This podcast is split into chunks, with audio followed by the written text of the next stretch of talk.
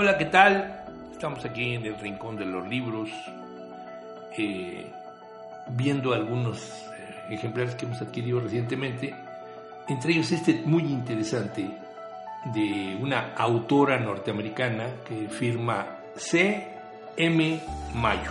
Es una mujer eh, que ha pasado, que nació en el Paso, Texas, nació en el Paso, Texas, en 1961 y que desde hace años reside en México. Y entonces hace este libro que se llama El último príncipe del imperio mexicano. Este libro se refiere a un descendiente de Iturbide que adopta Maximiliano de Habsburgo. Es muy interesante porque Maximiliano adopta a dos niños.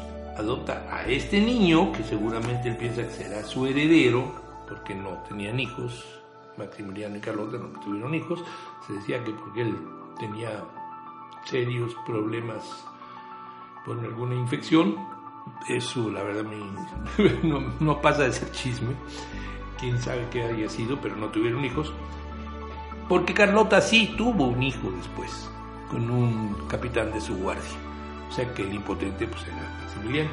Entonces adopta dos niños, un niño indígena y a este descendiente de Iturbide, que es eh, una señora, es de la familia Iturbide Green, es una señora norteamericana y que bueno, pues hasta hace poco teníamos un Green que todavía funcionaba como secretario de Relaciones Exteriores, la señora Rosario Green, descendiente de Iturbide.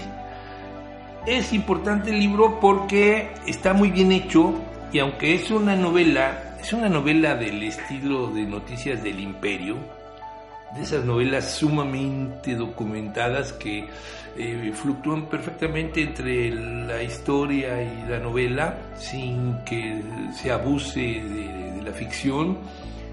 Vale la pena, está escrita en forma muy coloquial, es muy muy fácil leerla y yo les eh, sugiero que la adquieran, vale la pena es de Grijalvo, está dentro del ámbito de la novela histórica y seguro que la van a gozar.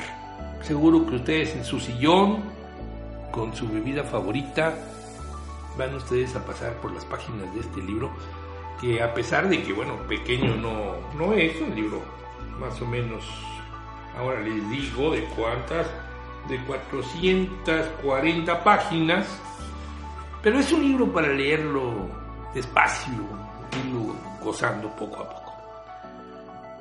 Ya saben que siempre les deseamos lo mejor, que gocen su lectura, que la pasen ustedes muy bien y nos oímos la próxima vez para hacer un comentario sobre algún otro libro que nos sea interesante. Gracias y hasta la próxima.